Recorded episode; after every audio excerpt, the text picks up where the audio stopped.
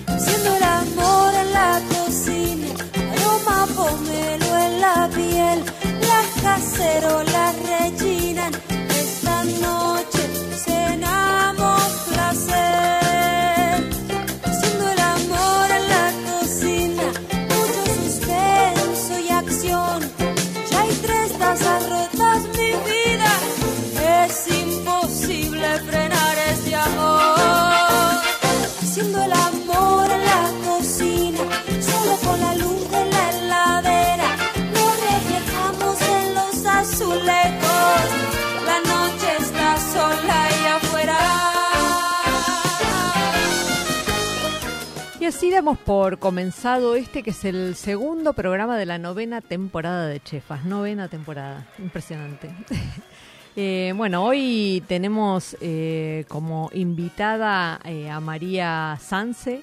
María es una licenciada en bromatología de la Universidad Nacional de Cuyo, donde ejerce como docente investigadora y mm, es responsable del proyecto La Verdad en Casa Vigil. Es este la, la socia, la coequiper este, en la vida y en los negocios de, de Alejandro Vigil.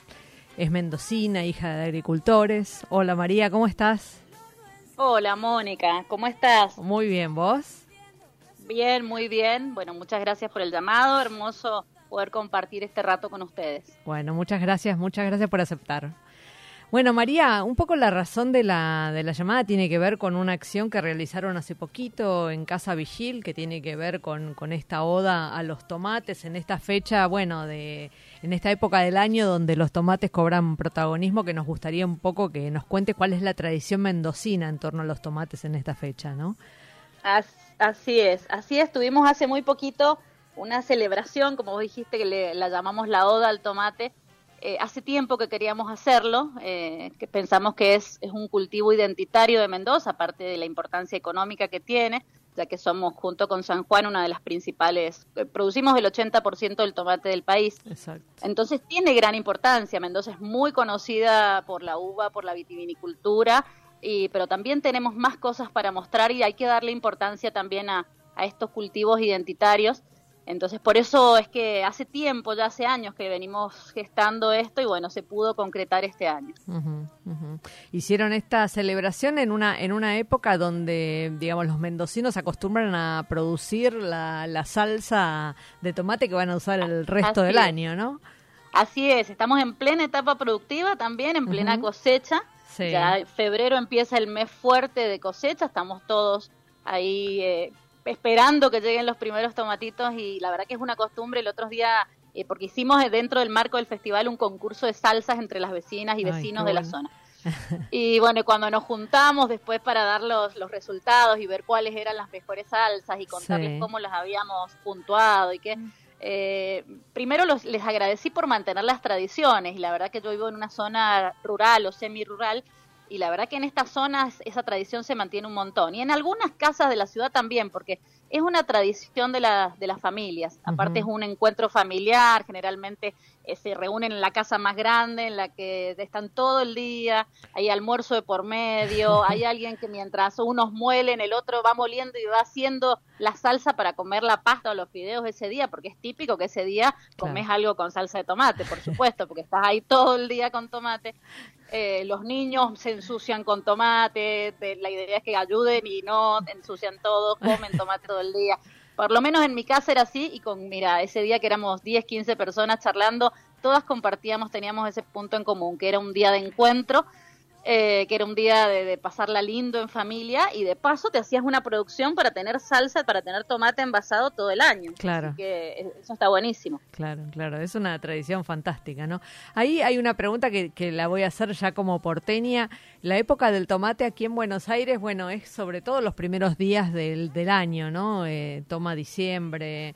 Este, me sorprendió que la, que la época este, óptima eh, sea esta en Mendoza. Contame un poquitito por qué, qué, mm, y Este, ¿qué es ustedes que- tienen porque reciben tom- reciben tomates del norte, que son los primeros. Claro. Ah, ahí ¿sí? está. A- Ustedes arrancan en el norte. Los nuestros arrancan en, en- algunos en enero, sí arrancamos, pero el Sí. pleno, lo fuerte, es febrero y, y marzo, y algo de marzo. Pero febrero es el mes fuerte. Sí tenés, por supuesto, en enero, todos los que plantaste primero, Sí. pero siempre acá tenemos que esperar al tema de la helada, Claro. ¿sí? de la última helada. El, el tomate se va a plantar después de la, de la última helada, vamos a estar ahí esperando siempre que será finales de septiembre, por ahí estamos especulando, finales de septiembre, principios de octubre, porque no queremos que se nos hielen. Sí. Y después el, el cultivo va a durar hasta que llegue la primera helada de- del año siguiente. Ah, o sea que Así sigue, que- sigue produciendo hasta la primera helada.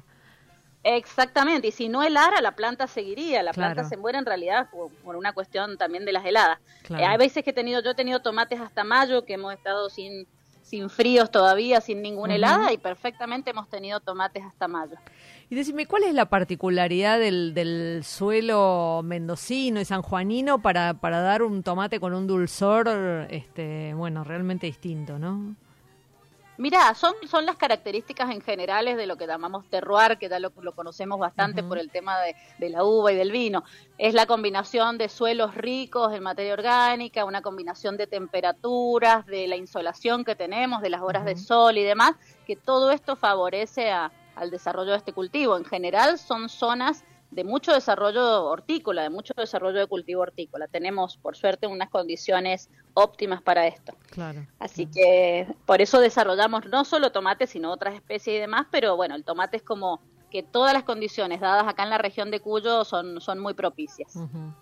Totalmente. Bueno, vos, vos venís de la tradición este, de la producción de tomate desde de familiar, digamos, desde pequeña, ¿no? Te criaste. Exactamente, me crié en una finca eh, desde que tengo un año, que viví en una finca en el Carrizal, que es acá en Luján de Cuyo, Sí. y en una zona totalmente rural, en el medio de una finca, y la verdad que sí, mi papá fue productor, en esa fue una finca heredada familiar, mi papá antes era, cuando era joven era chofer de micro y Ajá. de golpe te, convertido en agricultor a raíz de, de haber heredado esa tierra y bueno, y toda la vida después se dedicó a eso, siempre cultivó principalmente tomate, tomate para industria, hacía él Sí. para, para elaborar, porque acá es muy fuerte la elaboración de Claro. la, la industrialización del tomate, también producía ajo, cebolla, papa, pero principalmente tomate y ajo te diría que es lo que había siempre. Claro. Así que me crié en la finca, aprendí a caminar en la finca y a las siestas, que en, la, en Mendoza suele hacer mucho calor y es muy típico en el interior el ratito de siesta que, que se duerme la gente para seguir trabajando, porque arrancan a las 6 de la mañana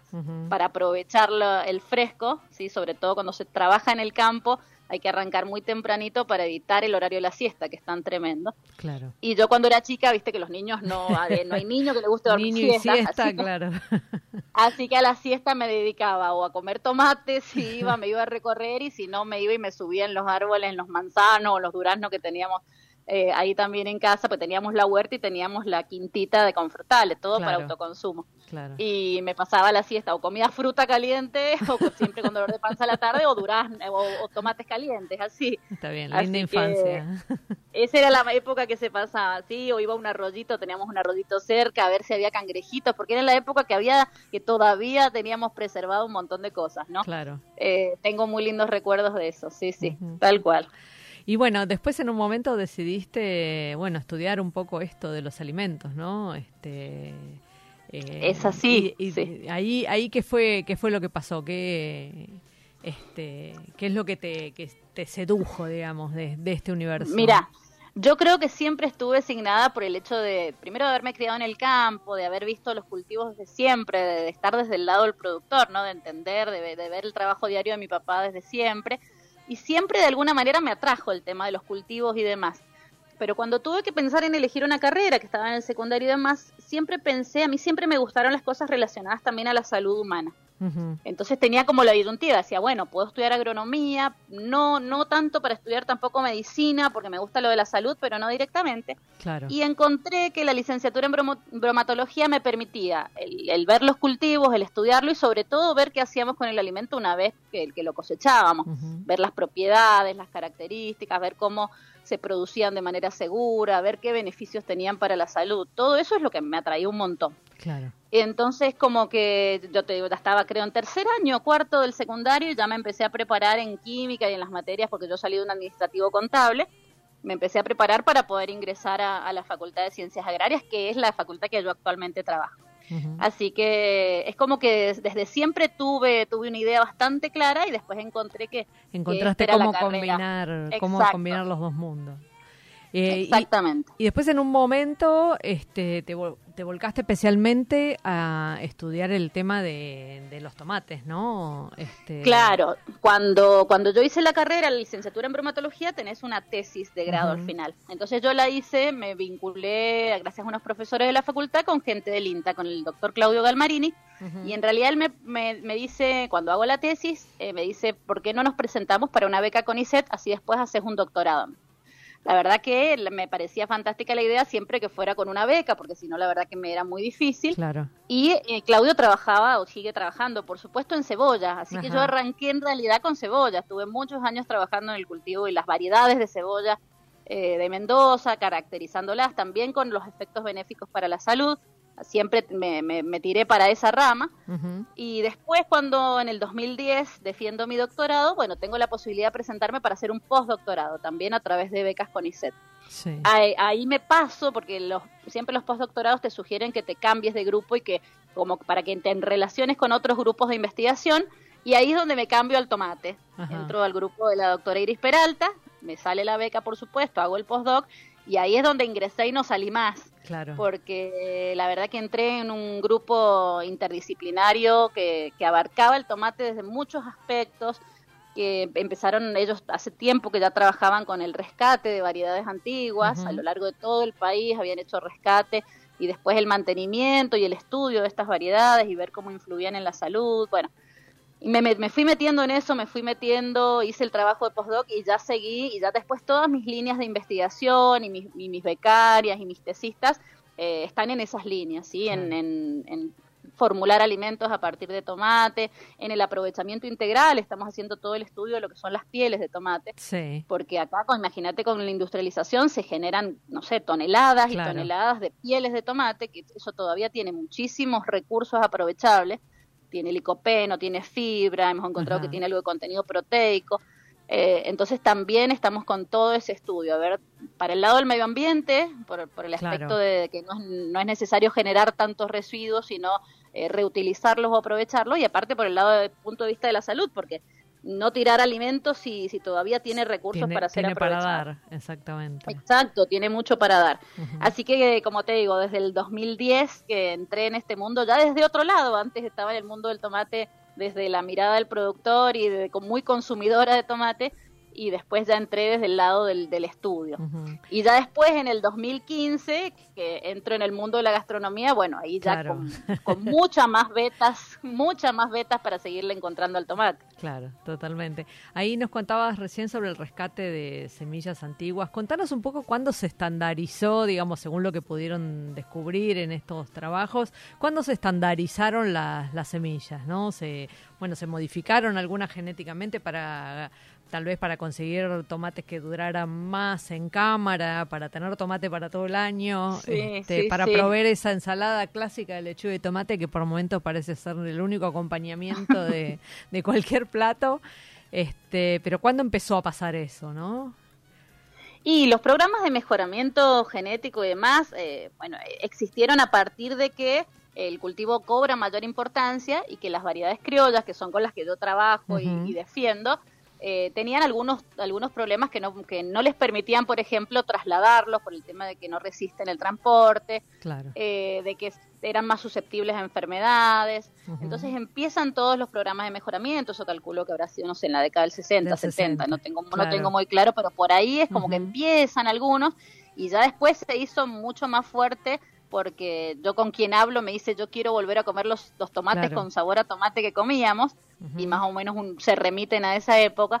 Y después empezaron los planes de mejoramiento para todo esto, para que fueran resistentes a enfermedades, para que fueran más resistentes en vida post cosecha, o sea que vos lo dejás, vos has visto con larga vida, vos lo dejás Sí, y está sí. 10 días impecable, no le pasa Sí. absolutamente nada.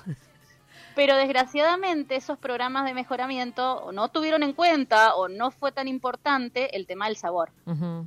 Y, y todos somos testigos de que el sabor se perdió Claro, se perdió. el sabor quedó atrás, ¿sí? Todas las otras características se pudieron mejorar. Es más, se hasta uniformizaron y como decís, se estandarizaron hasta en formatos. Vos lo ves y son todos igualitos.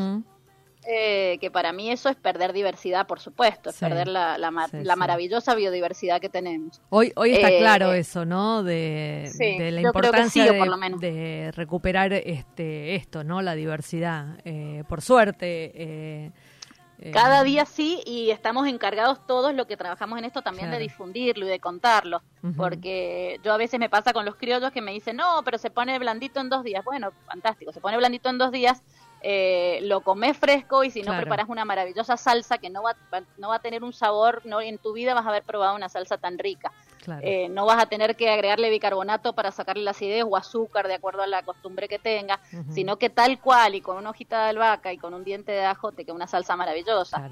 O si están muy deformados y dicen, no, pero esto deformado. Y a ver, es como, es como, como hablamos ahora de los cuerpos reales. Yo siempre digo los tomates reales. Hay de todo, de todas formas.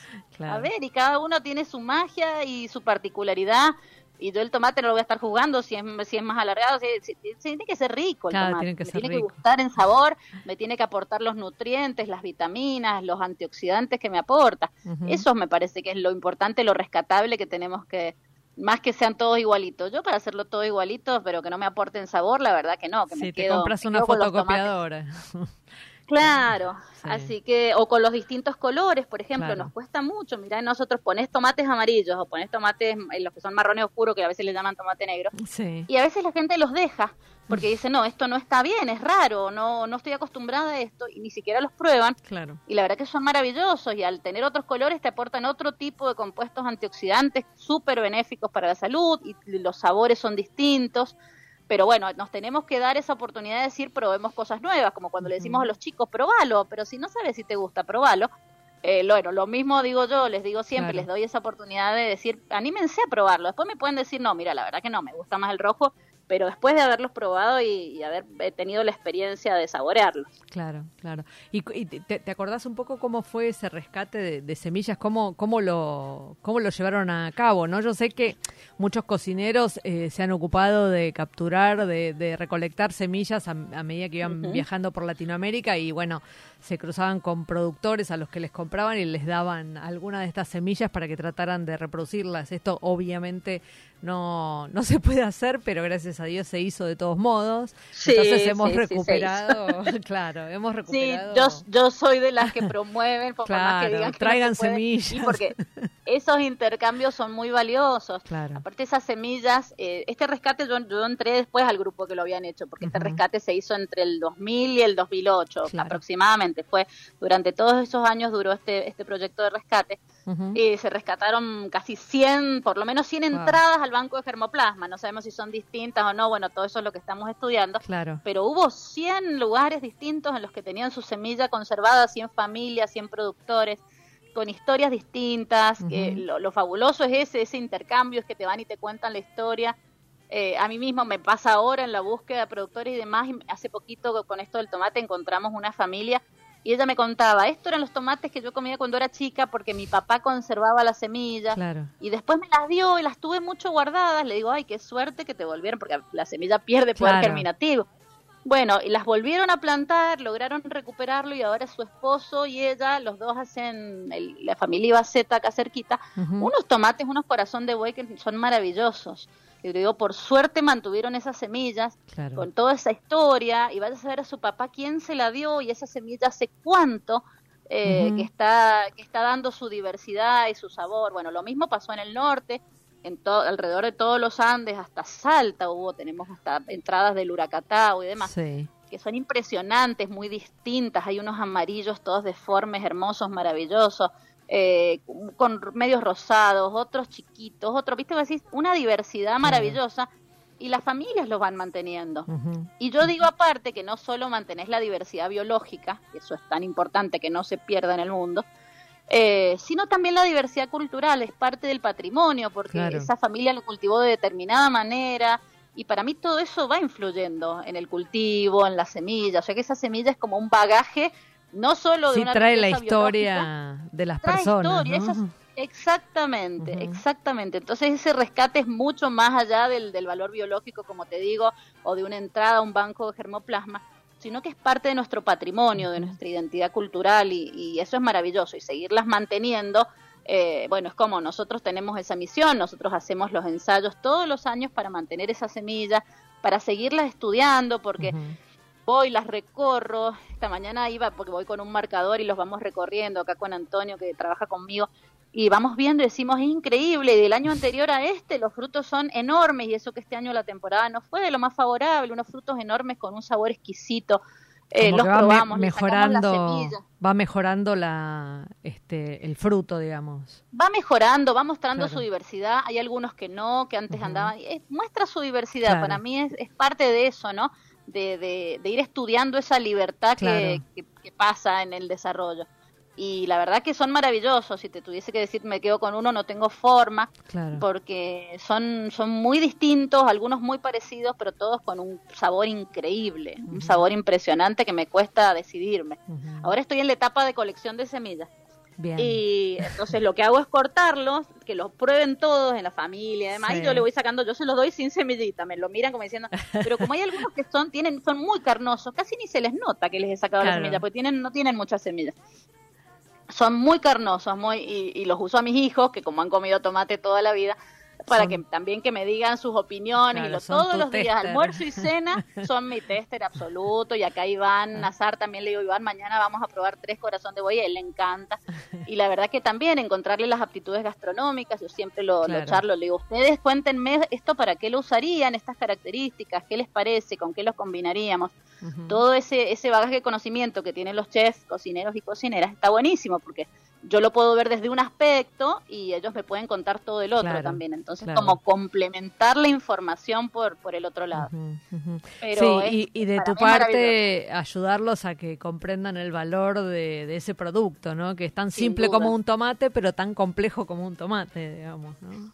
Exactamente. Bueno, el hecho de tener la huerta acá, eso es maravilloso, porque yo me voy siempre con los chicos, con la gente de cocina y demás, y ahora con lo del festival estuvieron firmes ahí todos y la verdad que, es totalmente distinto. Me dicen, recibir el tomate en una cajita cuando te lo traen, que es lo mismo, te lo trae un productor y todo, que tenerlo acá. Que tenerlo acá, que verlo desarrollarse, que ver también que se enferma, que ver cómo se desarrolla, que ver cómo va cambiando el color, que no es mágico, que hay que esperarlo, que madure. Yo siempre les digo que maduren en planta, a mí me gusta que eso cuando se hacen los traslados eh, se suelen cortar verdes o apenas pintos y el tomate madura fuera de la planta. Yo siempre, ahora es, es una de las líneas de trabajo que quiero hacer, es ver cómo es la evolución de los compuestos, sobre todo los nutrientes y los antioxidantes, eh, madurando en la planta y madurando fuera de la planta. Yo entiendo que para las condiciones de transporte hay que cortarlo así, porque si no, no llegan, es real. Para la producción más industrial seguramente, digamos, requiere este, otro otro manejo, ¿no? Pero otro manejo. Donde se pueda... ver qué pasa ahí, claro, donde se pueda, para mí es más natural, pero bueno, lo tenemos que demostrar, capaz que no, capaz que te digo esto y lo y después lo medimos y está bien que los corten pintos porque como el, el tomate eh, va a seguir madurando y capaz que se forman igual los compuestos, son cosas que hay que estudiarlas. Pero a raíz de este del, festival me surgieron mil preguntas y hicimos la clínica y demás, eh, de, líneas de investigación. Ahora te voy a, preguntar un poco de la clínica. Pero primero te, te, voy a invitar a que me acompañes a una sección del programa que se llama, bueno, Productos con Indicación Geográfica. Luego hacemos una breve ah, pausa y seguimos charlando, ¿sí? Genial, dale. Bueno, en este caso vamos a hablar del alcaucil platense. Este es un producto típico de la ciudad de las Diagonales, tiene su propia indicación geográfica y mm, hay una fiesta donde se lo celebra. Eh, sí, es el alcaucil platense. El cultivo comienza a realizarse en La Plata recién en la década del 50, cuando inmigrantes italianos lo ingresan al territorio. En los años 90 su producción estaba a punto de perderse, pero gracias al trabajo de productores locales, poco a poco el cultivo fue ganando su espacio nuevamente. El cultivo de alcaucil en la Argentina ocupa aproximadamente 2.000 hectáreas, de las cuales 900 pertenecen a la ciudad de La Plata. La indicación geográfica llega en el año 2016, después de más de, más de seis años de espera y trabajo por parte de los productores. Este sello indica el saber hacer productivo de, una zona, un reconocimiento a la condición de pioneros en este, en, este cultivo. Desde 2007, todos los años se realiza la fiesta del Alcaucil, un formato adoptado de Italia donde se vende gran parte de la producción. Eso es, algo muy interesante, este, porque los productores casi llegan a la, a fiesta sabiendo que van a poder este, colocar todo su producto. El valor del, del Alcaucil este, que realmente eh, tal vez es, un diferencial en la verdulería, es, tiene un valor alto, tiene que ver en parte por cómo se lo cultiva. Cada planta puede dar al año entre 2, eh, eh, perdón, entre 5 y 21 frutos comestibles y cuenta con una flor central que es la más grande y la más apreciada. Esto en general eh, tal vez es una manera en que se lo gestiona aquí en la Argentina que se conoce poco del producto. Las, eh, está esta flor central y hay cuatro este, satelitales que son eh, un poquito más pequeñas y son súper tiernas si uno se atreviera o si no pagara solamente por el por el por unidad, digamos. Este, si atreviera a probar esos, esas flores, eh, se daría cuenta que el producto es fantástico, incluso el satelital, el pequeño. Cada planta ocupa aproximadamente un metro cuadrado de suelo y tiene un ciclo anual y una vida útil de tan solo tres temporadas. Eso todo hace, obviamente, al costo del producto final en góndola. Bueno, eh, estaría bueno que ahí en las redes de Chefas eh, nos comenten que si, si son este, de aprovechar los alcauciles cuando están en temporada, qué recetas preparan eh, y dejar los comentarios sobre los alcauciles que los responderemos justos. Bueno, ahora sí vamos a un breve corte y seguimos conversando con nuestra invitada. ¿Sabías que podés asociarte en forma directa al Hospital Alemán? Pensado para hacerte la vida más fácil. El alemán tiene un plan médico propio con el beneficio exclusivo de cama asegurada prioridad en turnos y el 50% de descuento en la farmacia propia. Las cosas que no están en tus planes son las que necesitan un plan. Asociate llamando al 0800 555 2700. Superintendencia de Servicios de Salud 0800 222 Salud 72583 www.sssalud.gov.ar. Inspección en el Registro Nacional de Entidades de Medicina Privada número 1086. Radio Monk. El aire se crea. ¿Te anda lenta la computadora y no sabes a quién llamar? ¿Te interesa instalar cámaras y querés verlas desde cualquier parte del mundo? ¿Necesitas asesoría para comprar un equipo? Llámanos. Somos Mantis Tech. Mantis Tech te acompaña como lo hace con Radio Monk. Visítanos en www.mantistech.com.ar o por WhatsApp al 11 60 57 90 00. Mantis Tech. ¿Te falta aire? Encontralo en Monk. Podés escucharnos en vivo las 24 horas en www.radiomonk.com.ar, descargarte nuestra aplicación para Android, en TuneIn o en Radio Cat. También nos encontrás en demand en Spotify y Mixcloud. Y hasta podés vernos suscribiéndote a nuestro canal de YouTube. Demasiado aire. Dulce Beso es una yerba misionera elaborada con palo. Un mate ecológico con más de dos años de estacionamiento natural y un inconfundible sabor ahumado. Dulce Beso, Dulce Beso. es riquísima. Es misionera. Pedidos por mensaje privado en Facebook, arroba yerbadulcebeso, o por mail a yerbadulcebeso arroba gmail.com. Escuchanos en www.radiomonk.com.ar o descargate nuestra app, disponible en Play Store como Radio Monk. Recorre junto a Mónica Albirzú los sabores de la gastronomía, sus secretos y lo que nadie te cuenta en Chefas. Hasta la última amiga. Y ahora sí estamos de vuelta con otra sección nueva eh, de este 2023, que es una provincia en producto. Y vamos a hablar de la centolla de Ushuaia. Eh, bueno, este es un producto de, la provincia más austral del país, este, del último rincón habitado de la Argentina. Se trata de Puerto Almanza y la centolla. Ubicado a 70 kilómetros de Ushuaia y a orillas del canal de Beagle, Puerto, Almanza es un pequeño poblado de pescadores que recibió su nombre por un aserradero que funcionó durante la década del 40 y 50. Los primeros asentamientos civiles datan de 1990 y fue recién en 2001 que un grupo de pescadores artesanales decidió quedarse de manera permanente en ese lugar. En 2015 varias familias formaron el grupo Cambio Rural y en conjunto con la Agencia de Extensión del INTA de Ushuaia impulsaron el desarrollo de la Ruta de la Centolla, un corredor turístico que la verdad que es maravilloso y vale la pena visitar, este, que da a conocer el trabajo de los pescadores de la zona. La pesca de este producto se desarrolla de manera artesanal y en embarcaciones pequeñas de hasta 12 metros. Se trata de unas jaulas este, donde se produce la captura de la centolla. En los meses más cálidos la actividad arranca a las 4 de la mañana porque es cuando hay menos viento. La carne de centolla es una carne muy delicada, suave y se recomienda comerla lo más natural posible. En general el producto se cocina prácticamente el mismo día que fue pescado. En muchos restaurantes se las exponen grandes peceras, eh, obviamente vivas, para que el comensal elija cuál, cuál comer.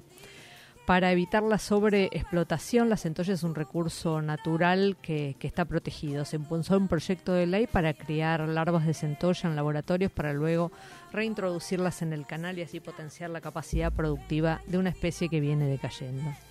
¿La probaron alguna vez? Bueno, cuéntenos en arroba chefasradio este, y lean un poquitito más sobre la centolla. Y ahora sí volvemos con nuestra invitada María Sanse. Bueno, María, ahí me, me, estabas contando un poco sobre la clínica que, que organizaron este, en Casa Vigil para celebrar este, este fruto maravilloso. Eh, y bueno, sí. contame un poco qué, en qué consistió y qué es lo que te generó, ¿no? Bueno, mira, cuando pensamos en esta celebración dijimos, bueno, que no sea solo eh, la parte del festival, sino que queríamos darle un poco de contenido, y queríamos informar sobre ciertos aspectos que está bueno irse introduciendo, ¿no? Entonces empezamos a hablar un poquito, contamos de, de, la parte del origen, de las variedades, esto que te contaba recién del mejoramiento, de qué es lo que había pasado con el sabor, eh, las distintas variedades que podemos encontrar, cuáles son las que más encontramos en, a nivel de supermercados, de las uh -huh. ferias, que son estas que hablábamos, las más comerciales y, y larga vida eh, dónde podemos propiciar el tema de los cultivos de criollos, contamos lo que hacemos nosotros con los productores que trabajamos del proyecto Labrar, cómo trabajarlo de manera sustentable o sostenible también, tratando de, de plegarnos hacia unas prácticas, hacia prácticas agroecológicas uh -huh. para ser más sostenibles con el medio ambiente y más beneficioso para el producto. Así que todas esas, esas charlas, todo eso se fue, se fue dando durante el desarrollo de la clínica, hicimos una cata, una degustación guiada eh, por la doctora Beatriz Costé, que nos ayudó uh -huh. con todo eso. La verdad que con Betty trabajamos hace años en la parte sensorial, hemos sí. trabajado en distintas cosas, con ajo, cebolla y demás. Es una ingeniera, claro, una ingeniera zootecnista que la entrevistamos Exacto. hace un, un, tiempo acá en, el programa. Sí, sí. es fantástica. Es excelente profesional y es una amiga. Y cuando le dije, Betty, hagamos la degustación, me dijo, me voy para Mendoza inmediatamente, me hice a probar esos tomates maravillosos eh, es más, no sabíamos con cuál quedarnos para de todo lo que teníamos para probar, porque había que probar 6 o 7 nada más, porque si no se iba a ser extenso demasiado. Y nos costó un montón decidirnos, porque realmente entre los que teníamos acá y los que traían los productores, eh, había una infinidad de cosas para probar. Así que la verdad que fue, fue muy lindo, fue una mañana muy provechosa, fue eh, pudimos ver desde todos los aspectos, nos fuimos metiendo con Juan y Gerardi, Gerardi uh -huh. nos fuimos viendo la parte de sostenibilidad, él nos cuenta, nos contó cómo trabajar con productores, ahí les contamos un poco también quiénes son los productores con los que estamos trabajando acá. Eh, con la doctora Iris Peralta, que bueno, que fue mi directora de postdoc, ella habló de todo lo que es el origen, las distintas variedades, eh, cómo fue esto del rescate, con todo, por todos los lugares de Argentina donde habían eh, traído semillas. Así que realmente fue, fue muy provechoso. Las devoluciones fueron muy lindas. La verdad que a todo el mundo que participó les gustó muchísimo. Me han pedido ahora que la repita acá para, claro. para un grupo de Mendoza que se quedaron con ganas de venir. Así que estamos, mientras el tomate me acompañe, les claro. dije, ahora a fin de marzo la idea es, es, poder repetirla porque fue la verdad muy, muy linda la experiencia de hacerlo. Uh -huh. Qué bueno, qué bueno, qué, qué, interesante además porque me parece que todos ahí aprendemos un poco más y apreciamos mejor el producto que llega, ¿no? Sin duda, y en el intercambio, también en la charla, porque claro. había periodistas y había chef, entonces uh -huh. en el ida y vuelta también de sí. cada uno con su mirada y en el lugar a donde les toca y de la forma que vea el tomate desde el lugar a donde está, bueno, se enriquece muchísimo. Totalmente. No es solo algo que va hacia un lado, sino que, que la, información vuelta, va y claro. viene. Así que salimos muy enriquecidos todos, creo. Sí, y, y pe- pensaba que las escuelas de formación, digamos, de, en gastronomía, que, que forman los, a los cocineros, de, si, si bien, digamos, trabajan sobre los productos, todavía no profundizan Sí. demasiado, ¿no? Y eso es como una, una, fa- una falta este, que estaría bueno solucionar, sobre todo con productos de este tipo que son de uso muy cotidiano y que son, Sí, bueno, son, son de este suelo, ¿no? Este, Exacto. Claro. Sin duda, Ujú. profundizar sobre lo identitario, aparte, y más sobre los cultivos, saber, Claro. eh, saber cuáles son los distintos usos, saber de dónde viene. Eh, es, Claro. es un poco, es como cultura general de Sí, alguien sí. Que, se, que se va a dedicar a gastronomía, pero está bueno, es como saber un poco más de lo que voy a usar después y lo que voy a maridar y lo que voy a armonizar y cómo lo voy a preparar, ponerle decíamos todo lo de los compuestos y demás, siempre siempre todos nos preguntamos y desde mi disciplina me lo preguntan mucho, ¿qué pasa cuando cocinamos tal o cual cosa? ¿Se pierden los compuestos? ¿No se pierden? Y va a depender mucho de los compuestos. En el tomate la cocción es conveniente, por ejemplo, porque isomeriza el licopeno y lo hace más biodisponible, o sea que Ajá. todo lo que comamos lo absorbemos por las micelas del intestino. Ajá. Y si lo acompañamos de un medio graso saludable, que yo siempre les digo, un buen aceite Oliva. de oliva, una palta, eh, así va a ingresar mejor todavía. Ajá. Pero hay algunos compuestos que no, que no conviene cocinar. Por ejemplo, en el ajo y la cebolla la cocción los transforma. Claro. Entonces perdés gran parte de los compuestos y entonces come- todos me dicen, todos me miran como diciendo comerlo crudo es casi imposible. Pero bueno, yo les cuento qué pasa con los compuestos. De ahí en más, Claro, la el pro- el problema de cada uno. Claro, la, la- me dicen, pero esto es antisocial. Bueno, digo yo, ustedes me preguntaron qué pasaba al cocinarla. Pero bueno, es importante también. ¿Y qué pasa con los nutrientes? ¿Qué pasa Claro. si yo cocino un montón de tiempo algo que tiene vitaminas? Y las voy a terminar perdiendo. Eh, entonces depende de las cocciones y demás. Y eso para el, para el ambiente gastronómico es súper importante. Totalmente. Porque nosotros no, no solo tenemos que hacer platos ricos, sino que tenemos que hacer platos nutritivos y platos inocuos también, que no tengan ningún riesgo para la salud claro. es parte también en, es- en ese ida y vuelta.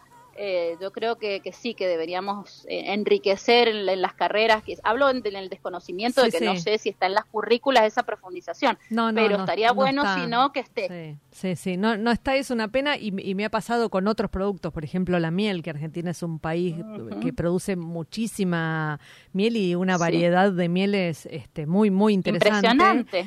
Y, Sí, y sí, organizó el, el INTA un encuentro con cocineros y la verdad que, o sea, yo estaba sorprendida, no conocía el producto, pero me sorprendió lo poco que conocían también los cocineros, ¿no? Estamos como súper lejos de la de la producción, digamos, ¿no? Y salvo Bueno, situaciones tendremos ahí, que claro. acercarlo. Sí, Sí. totalmente, totalmente. Bueno, es un es un buen No, no, ejercicio.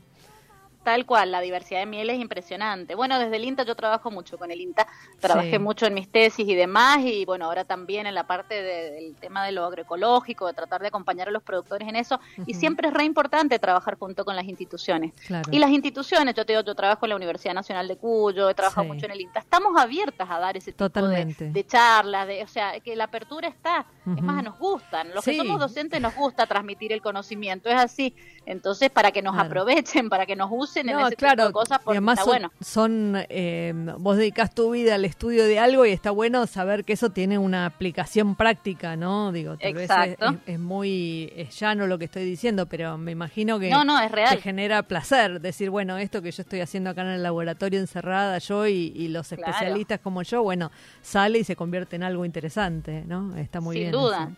Sin Sí. duda, yo trabajo en investigación aplicada, yo no hago ciencia básica, Ah. que la ciencia básica, hoy lo hablaba, es importante porque si no el mundo no avanza, Sí. si no tenemos ciencia básica no tendríamos todos los adelantos. Pero la ciencia aplicada también es, es el día a día, es lo que hacemos en el día a día y que es necesario que conozcamos nuestro entorno, cómo lo mejoramos, cómo no impactamos en el ambiente, cómo nos alimentamos mejor, en ese tipo de cosas. Y hay que indagar, hay que, hay que indagar y hay que, hay que hacer más de estas cosas. Claro. Cuando pensamos la clínica lo pensamos también así, como una cuestión de difusión y dijimos, bueno, va, va a haber, eh, yo digo, multiplicadores de la información, que- que, era la prensa, y van a haber chefs y gastronómicos que es muy importante que lo sepan al momento de que cuando lo cocinen o cuando se encuentren con un, un tomate, yo creo que ya lo van a mirar por lo menos de manera diferente. Claro. O se van a acordar un poco de ese bagaje de cosas que recorrimos y no va a ser un simple tomate, sino que va a ser como van a pensar un poco en quién lo produjo, en de dónde estuvo la semilla, qué compuestos tiene, cómo lo va a cocinar por lo menos para tratar de que esos compuestos no se destruyan.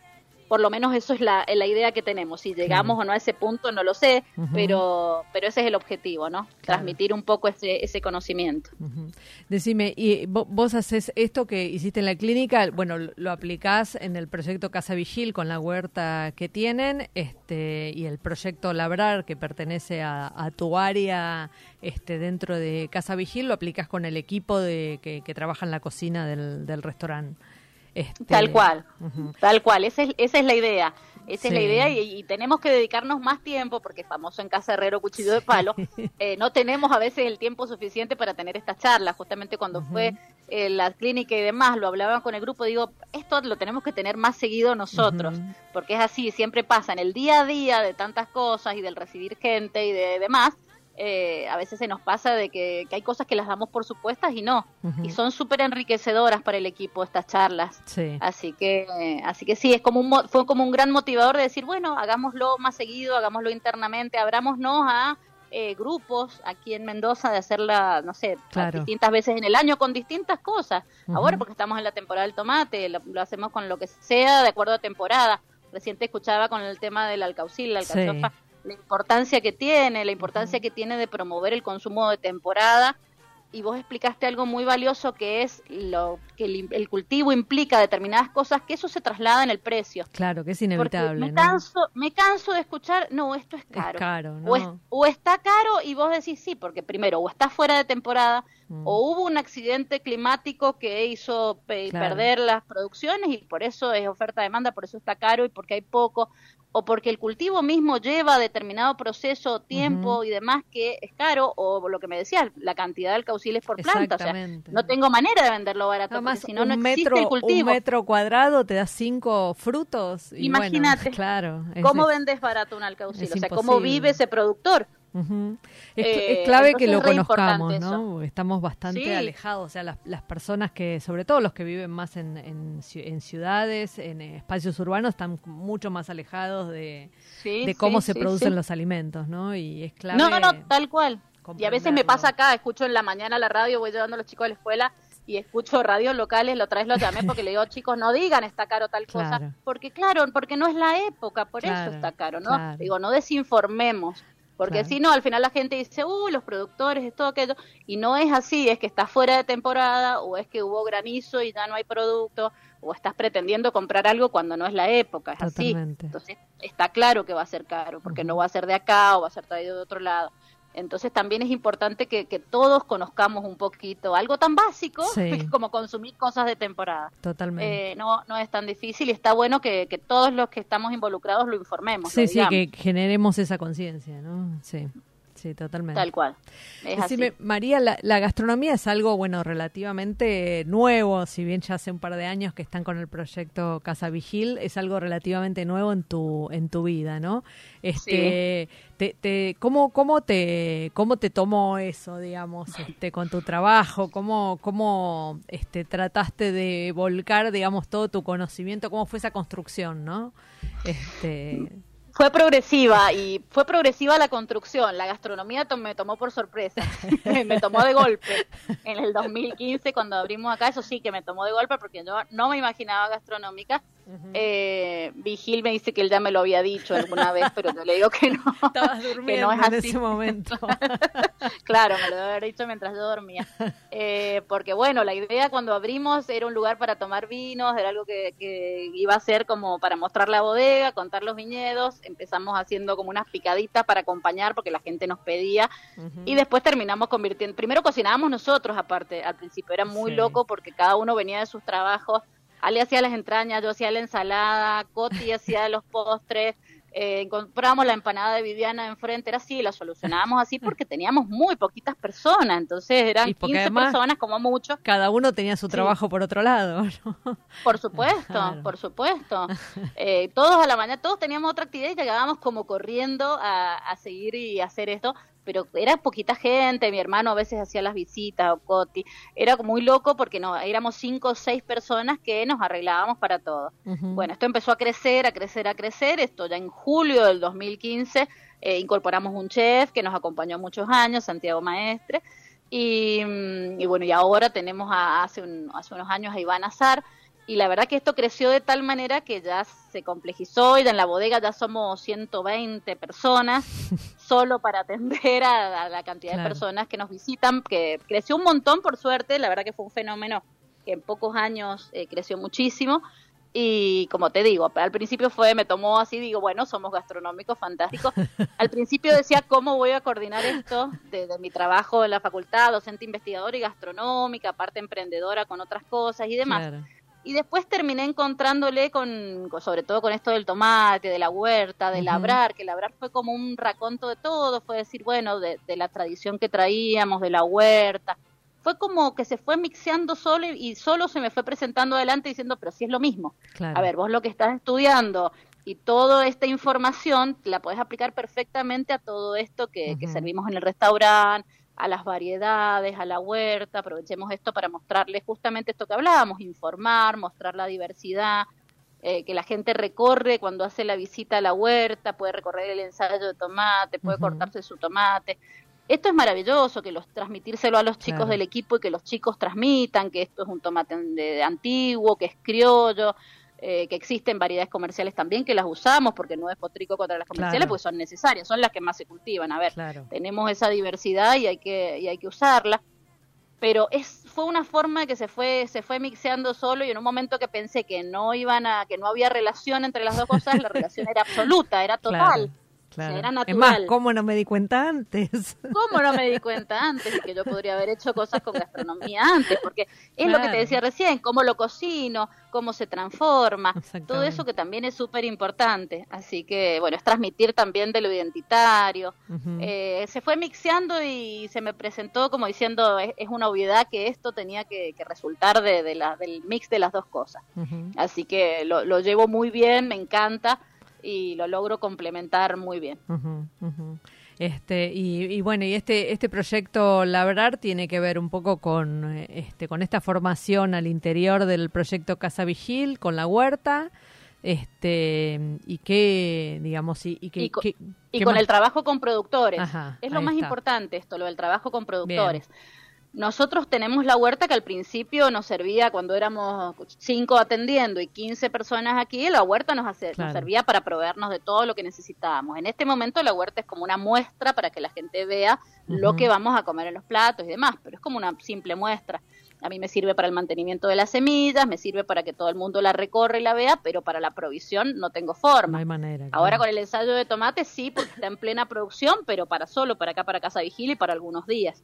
Entonces fue necesario empezar a buscar productores. Productores que, tuviesen sus, productos y nos los trajeran y nos proveían en la medida que fueran de la zona o relativamente cercanos en la medida que si trabajaban o, o se querían amigar con la agroecología mucho mejor, sí, tenemos productores de todo tipo, clásicos, intermedios que le llamo yo y agroecológicos.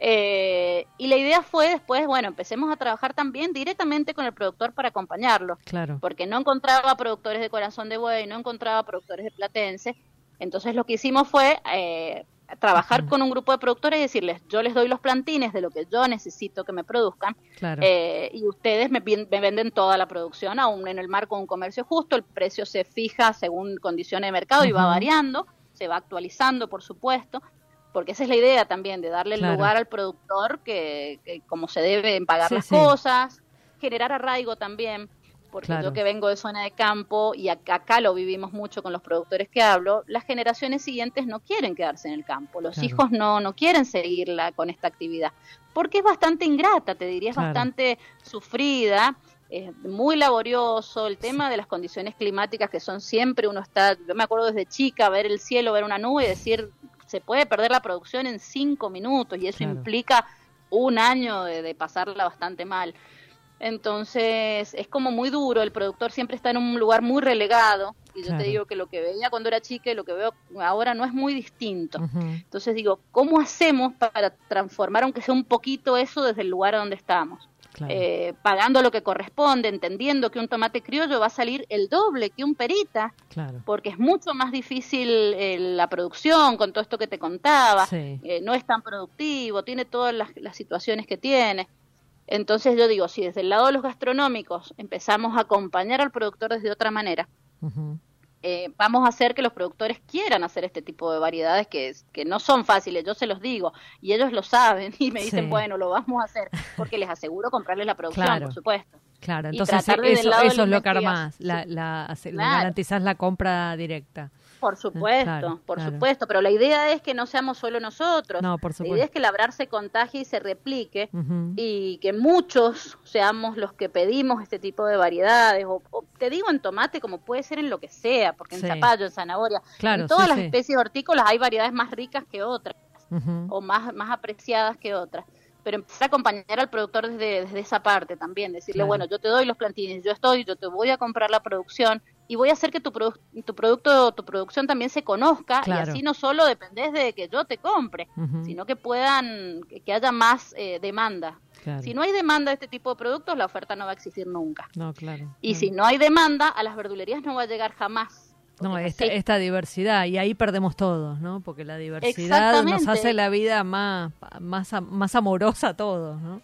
Pero por supuesto, Ujú. pues es que cuando fui, cuando andaba buscando productores de criollo, porque yo tenía los- la producción propia, Sí. los productores de la Valle, que son ocho productores, hay un productor que lo conocí ahora, esta familia que te decía que mantiene la semilla, que es de acá muy cerquita, el Lunta, y en la feria conocí a dos productores, a Rolly Méndez y a Isabel Ibarra, pero no sabes lo que me costó encontrar productores de criollo.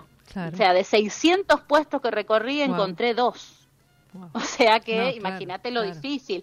Y sé que me estoy perdiendo de quizás mucha gente que tiene la semilla en su casa y demás y que no llega, o que pone como Sergio el cartel que decía tomate criollo en la calle y, y Ale lo vio de casualidad. Pero si Ale no pasa ese día por ahí, no me entero. Claro, y él claro. tiene un producto maravilloso. Claro. Entonces, eh, ese es el tema, que están así como muy aisladitos, muy puntuales y tienen Sí. una producción muy acotada porque la demanda es muy acotada. Claro, claro. Es como claro. todo, esto es oferta y demanda. Es No, así. bueno, eso, y, y además termina, terminan yendo los productores a lo seguro, lo que saben que llega bien a la góndola, que llega Sin bien al duda. mercado y que se vende, Exacto, digamos, ¿no? Porque, bueno, exacto. no tan- nada, viven de eso, por lógica. Y sí, te digo, de 600 productores, 598 van a lo seguro, a lo Sí, que le sí. demandan, a lo que se enferma menos, a las que les dura un poco más. Por suerte siempre hay algún loco que apuesta a otra cosa, ¿no? Y hay alguien que está ahí atento este, para tratar de, de tomar eso, ¿no? Y convertirlo... Pero hay que acompañarlo, Sí, porque hay que tener totalmente, espalda para hacer esa, esa jugada. Sí, porque no es fácil, vos no te podés jugar si No, no, estás, no la- si no estás ahí al límite cualquiera. Con algo que no sabes si te lo van a comprar o no. Claro. y encima que, que tiene todos los problemas que tienes, así. Entonces, yo creo que es una cuestión también de, de, de- de aunar esfuerzos, no sé, entre los gastronómicos, eh, entre el, el gobierno también, de incentivar este tipo Sí, de cosas, sí. de valorizar, de revalorizar la cuestión de lo criollo, de lo identitario, de... Sí, por suerte que cada, cada vez más aparecen estas Sí. historias como la que la que nos contás vos con el proyecto Labra, ¿no? Cada vez hay más conciencia de esto. Cada vez hay Digo, más. tal vez Sí, no sí. no alcanza para para cuidar a todos o para que haya espacio para todos, pero digo, por suerte cada vez hay más conciencia de esto, ¿no? Sin duda, sin duda, y hay que seguirlo difundiendo, pero sí, porque estoy segura que te va a escribir gente o nos va a aparecer gente que en otro lugar esté haciendo algo parecido y está muy bueno sumar eso, esos esfuerzos, hacer redes también que es tan importante, porque a veces los productores tienen, por ejemplo, con el criollo, am, las logísticas de traslado son una complicación, porque Claro. es un tomate muy frágil, que en uno o dos días se, se madura muchísimo, entonces hay que trasladarlo rápido, Rápido, las claro. distancias, entonces decís, bueno, la huella de carbono, porque lo hago en la valla, entonces tengo tanta distancia. Eh, yo siempre digo, tratemos de ver la- en las cercanías, yo también les, les decía a los productores, tratemos de ver acá en las cercanías también a quién más lo ¿A podemos quién? ofrecer. Claro. Claro, de que Claro. esté interesado, pero bueno, hay que hay que incentivarlo, hay que salir, hay que golpear, hay que buscar, pero hay que acompañar al productor porque, como te digo, en 40 años o un poco menos que, que veo la situación o que soy consciente de la situación, muchos cambios no veo. Totalmente. Entonces, y es, es un eslabón fundamental de la cadena del clave, productor. clave. Si no vemos eso, si no entendemos eso, eh, estamos perdidos. O sea, Totalmente. y si no entendemos que las cosas se tienen que pagar, porque pues, hay cosas que se pagan una barbaridad y nadie dice nada. Sí. Y, pero las cosas sí. que vienen del campo siempre es castigado. Te das cuenta Ujú. como, no, subió la papa, ¿no? Algún motivo hay, seguro. Algún motivo hay y ese aumento al productor seguro que no le llegó. Lo Seguramente, garantizo. seguramente. Bueno, María, no- nos encanta el proyecto Labrar, así que cuenten acá con Chefas para comunicar lo que lo que sigan haciendo. Agradezco Bueno, mucho muchísimas la gracias. charla, muy interesante, me parece que todos aprendimos un poquitito más, este, así que un placer. Muchísimas gracias, un placer para mí también charlar con vos y bueno, cuando quieran, acá estamos en Mendoza para contarles eh, de, de, las cosas, ya les vamos a ir contando porque la idea es ir incorporando otras especies hortícolas, así que seguro que vamos a empezar con, con distintas cosas para contar. Fantástico, bueno, gracias y gracias a los oyentes por acompañarnos una vez más aquí en Chefas. Muchísimas gracias.